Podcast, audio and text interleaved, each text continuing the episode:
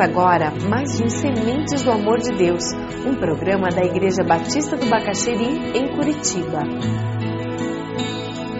Estamos estudando o livro de Neemias.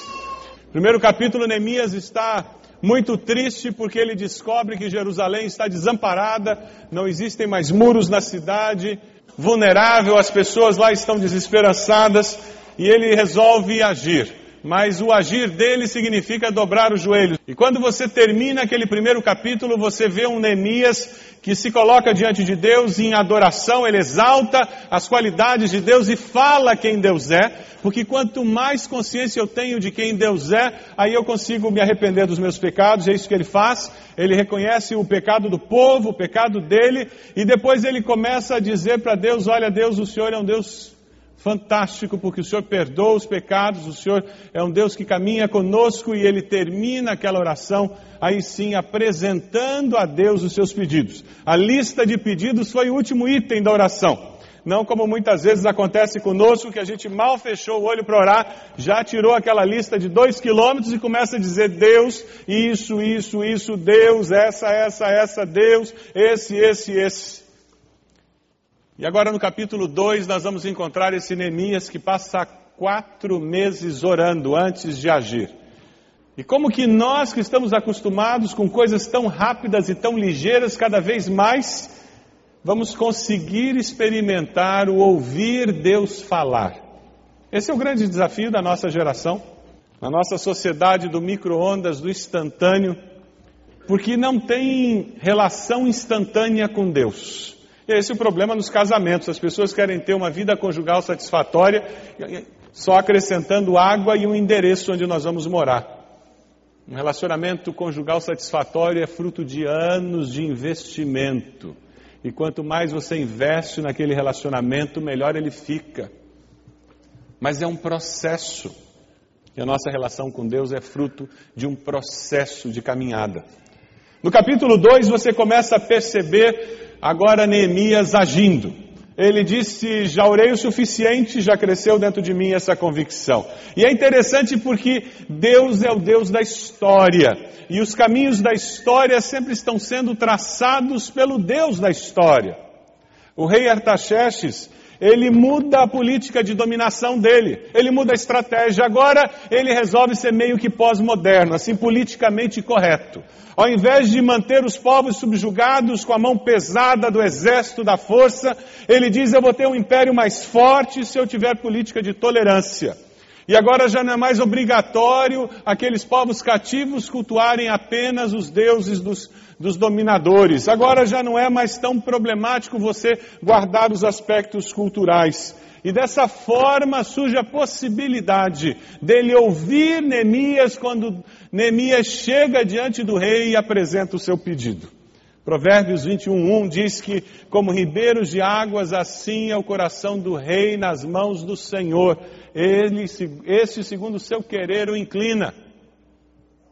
Você tem certeza que a pessoa que tem autoridade sobre a sua vida tem o seu coração debaixo da autoridade da soberania de Deus?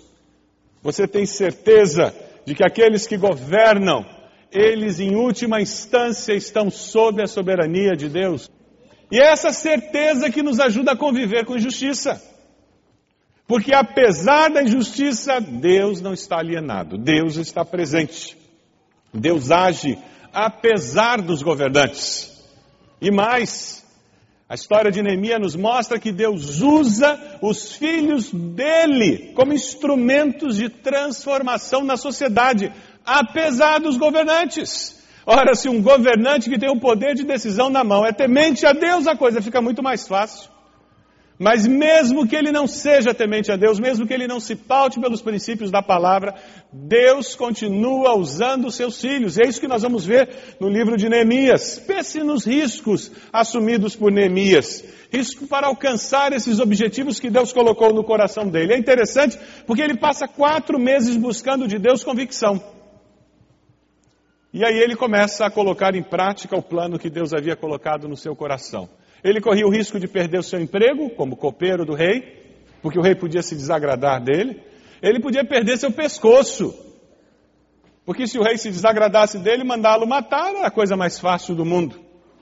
Ele ia perder certamente o conforto. Ele morava na capital do império, todas as mordomias possíveis. E agora ele estava sendo enviado por Deus, uma cidade destruída, sem infraestrutura nenhuma, um povo que estava desanimado, sem temer a Deus, e ele ia deixar todo aquele conforto para ir para lá só porque Deus falou. Muitas vezes o que nos falta convicção para tomar decisões difíceis, porque nos falta tempo de joelhos para buscar o Deus que é maior do que essas dificuldades. Quais os riscos que você tem corrido para fazer a vontade de Deus? Quais os riscos que você tem enfrentado por querer agradar a Deus, obedecer a Deus? Nosso cristianismo dos nossos dias é um cristianismo muito confortável, é muito triunfalista, é muito positivo, é muito vantajoso. Uma pena, perdemos uma das dimensões mais ricas da vida cristã, que é o negar-se a si mesmo, tomar a cruz e seguir a Cristo. O estar disposto a sacrificar-se por amor a Cristo como consequência de uma relação viva com Deus, faz com que a vida cristã tenha uma riqueza que é imensurável. A sua vida cristã é uma vida cristã confortável ou é uma vida cristã que envolve riscos? Lá no trabalho, risco de ser rejeitado, porque você ficou firme numa postura quando foi necessário. Lá na escola, risco de não ser amado por todos, porque você falou aquilo que Deus mandou você falar. Veja aí, capítulo 2. Vamos ler a história e ver ela caminhando. Capítulo 2, versículo 1. No mês de Nissan, do vigésimo ano do rei Artaxerxes, na hora de servir-lhe o vinho, levei-o ao rei. Nunca antes eu tinha estado triste na presença dele. Esse mês de Nissan não é Nissan do carro, não, é Nissan. Significa o mês de abril aproximadamente o mês de abril, lá no capítulo 1, versículo 1, você vê o outro mês quando ele sabe das notícias. Quatro meses entre saber da situação e agir. Quatro meses de oração. Ele crê ser a hora de entrar em ação agora. Ele tem a plena convicção, porque ele buscou essa convicção em Deus, não apenas na lógica humana, não apenas nos argumentos humanos, não apenas nas circunstâncias humanas, mas em Deus, no próprio Deus. Aquele que Deus que lá no jardim do Getsemane trabalha no coração de Jesus, a tal ponto dele dizer: Pai, se possível, passa de mim esse cálice, tamanho é o sofrimento da cruz. E que depois de orar três vezes, o nosso Jesus, ao levantar-se, olha para os discípulos e diz: Vamos, chegou a hora aquela convicção que faz a pessoa agir independente das circunstâncias. Como Elias lá no Monte Carmelo, muitos mais profetas de Baal estavam perto dele, ele sozinho. E ele os desafia, dizendo: O meu Deus é o verdadeiro. E eles se cortam, se batem, eles fazem de tudo, gritam, e Baal não se manifesta porque era um Deus falso. E Elias firme. E ele diz: coloque a lenha, coloque o sacrifício, faça uma valeta em volta do, do altar, encha de água a valeta, molhe o altar. E ele diz: Senhor, chegou a tua hora, chegou a hora do Senhor se manifestar. O teu servo pede e o teu servo espera. E a palavra nos diz que o fogo que veio do céu consumiu o sacrifício, a lenha, as pedras, e a água que estava na valeta. O seu Deus é um Deus que age assim? Ou ele é um Deus muito lógico dentro de uma caixinha e você guarda essa caixinha na igreja? Todo domingo você vai lá, pega a caixinha e na hora do culto você abre e fica olhando para dentro. O seu Deus é um Deus que coloca você em situações de risco para que haja glória para o nome dele? Você tem dito, Deus, eu estou disponível, até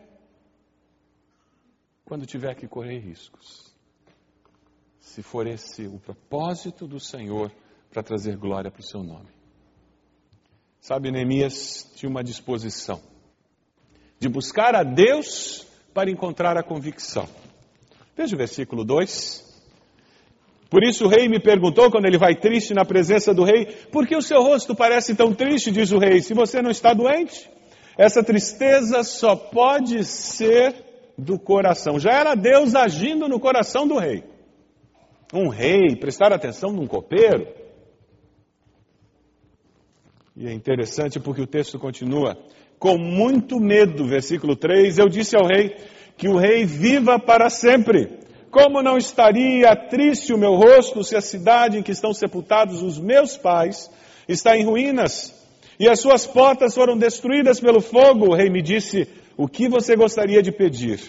Então orei ao Deus dos céus. Tem algumas coisas interessantes nesses dois versículos.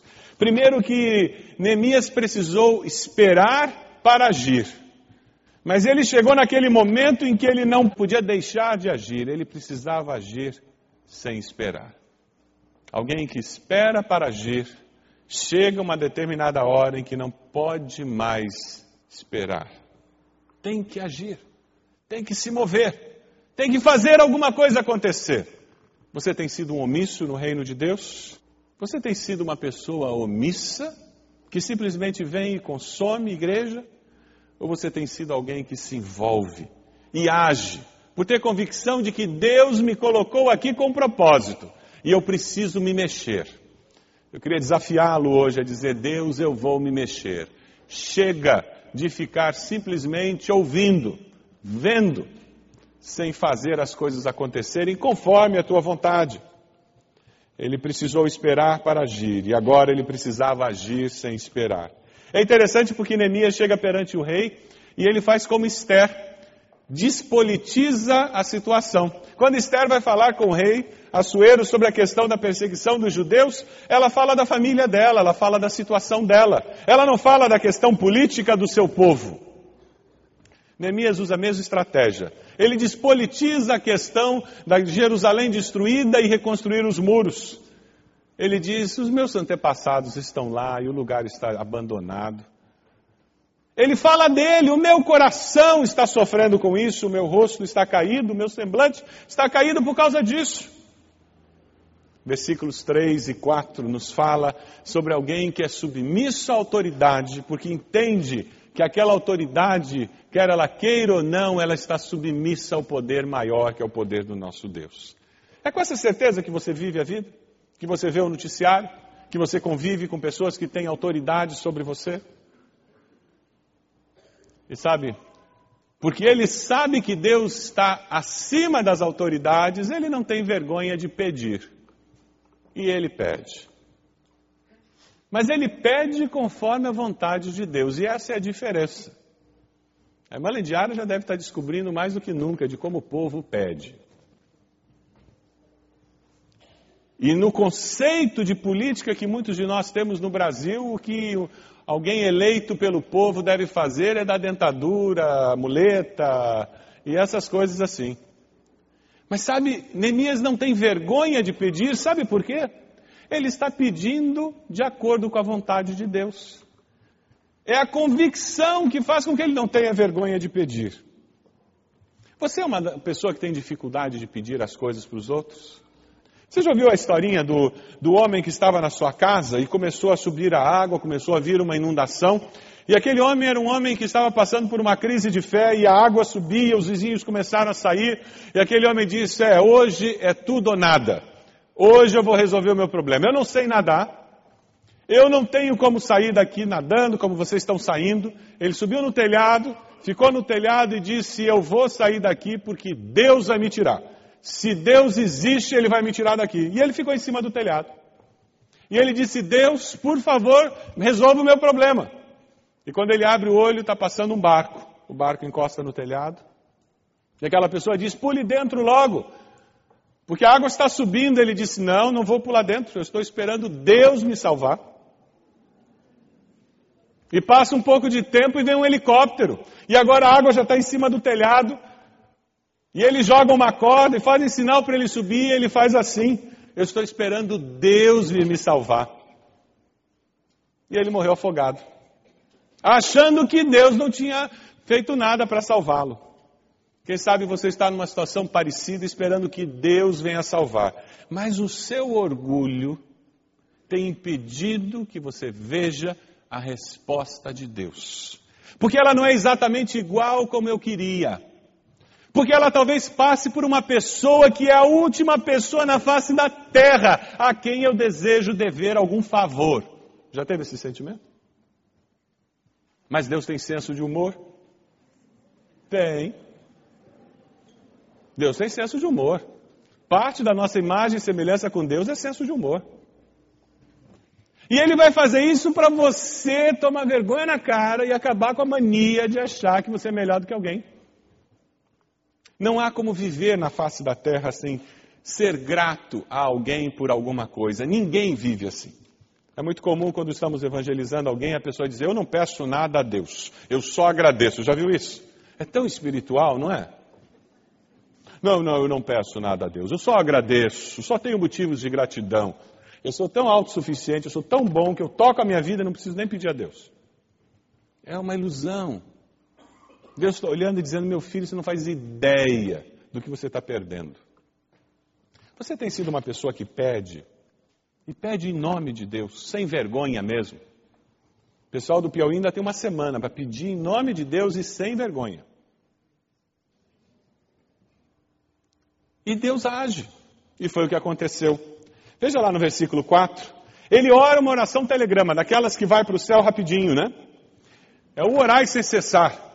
E tem oração telegrama, mas tem oração que é mais complicada, é uma carta, um negócio mais longo, que é um bate-papo mais longo.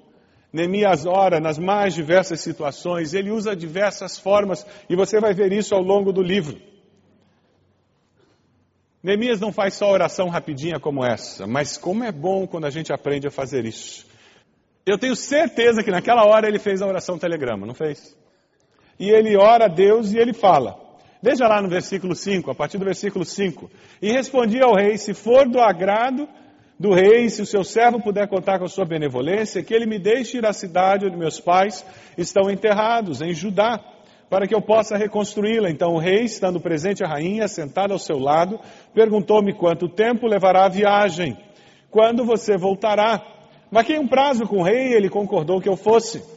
A seguir acrescentei. E ele de novo pede: ele tinha pedido uma coisa, aí depois pediu a outra. Isso é uma boa estratégia para filho. Você não pede tudo de uma vez, você vai aos pouquinhos. A seguir acrescentei, se for do agrado do rei, eu poderia levar cartas do rei aos governadores do Transeufrates para que me deixem passar até chegar a Judá. E também uma carta para Azaf, guarda da floresta do rei, para que ele me forneça madeira para as portas da cidadela que fica junto ao templo, para os muros da cidade, para a residência que irei ocupar. Visto que a bondosa mão de Deus estava sobre mim, o rei atendeu os meus pedidos. Por que, que o rei atendeu os pedidos dele? Porque a bondosa mão de Deus estava agindo. Em momento nenhum, Neemias teve a ilusão de que ele era bom de conversa. Ou que ele era um empregado tão bom do rei que ele conseguiu até esse favor do rei. Essa é uma das armadilhas que Satanás coloca na nossa vida, que alimenta a autossuficiência e tira de nós a percepção do mover de Deus na história da nossa vida. Mas como é bom quando nós podemos viver as circunstâncias da vida enxergando o mover de Deus. Veja lá no versículos 5 a 8, você vai descobrir que investir tempo em oração produz convicção. E mais, produz um planejamento claro do que eu devo fazer. É, meus irmãos, não pense que oração é perda de tempo, não. Porque quando você começa a orar, e como nós falamos hoje, a sua oração não é só um monólogo com Deus, mas é um diálogo. Você fala e ouve, você fala e se expõe ao mover de Deus em você. O que acontece é que Deus começa a traçar dentro de você uma estratégia que faz parte do plano dele. Foi isso que aconteceu. Esse tipo de planejamento nasce da fé. Neemias tinha tanta fé que conseguiu visualizar os detalhes do projeto. A fé de Neemias vê não apenas o estado miserável de Jerusalém, mas sabe o que ele começou a ver através daquele momento de oração? A alternativa da restauração de Jerusalém. Talvez seja isso que esteja faltando na sua vida. para que haja um pouco mais de esperança com relação àquele projeto financeiro, a compra daquela casa própria, aquela possibilidade de estudar um pouco mais para progredir profissionalmente. Talvez seja isso que esteja faltando na sua vida com relação àquele filho, aquele relacionamento quebrado, aquela situação com, com o cônjuge. Talvez esteja faltando um pouco mais de tempo de joelhos dobrados, para que a convicção de Deus produza dentro de você convicção suficiente para enfrentar as situações com ousadia. Talvez o que esteja faltando é gastar tempo de joelhos, ouvindo Deus, para que a estratégia de Deus possa ser conduzida por você e não a sua estratégia, não a sua maneira de resolver as coisas, mas Deus mudar até a forma como você se conduz na busca das soluções. O que essa decisão de Neemias diz a você sobre as prioridades de Neemias? Eu acho que diz que Neemias era um homem movido por convicção. E a nossa sociedade precisa de pessoas assim, movidas por convicções. O povo de Deus precisa de gente assim, movida por convicção. E é esse o desafio de Deus para nós hoje. Nós sermos alguém movido por valores.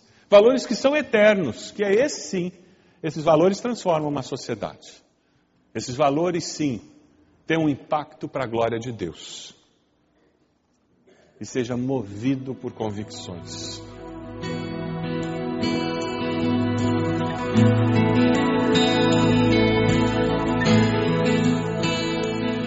Este foi mais um programa Sementes do Amor de Deus, com o pastor Roberto Silvado, da Igreja Batista do Bacaxeri. Se você deseja obter cópias dessa mensagem, ligue para 33630327 ou envie um e-mail para radio@ibb.org.br informando a data da mensagem. All I devoted.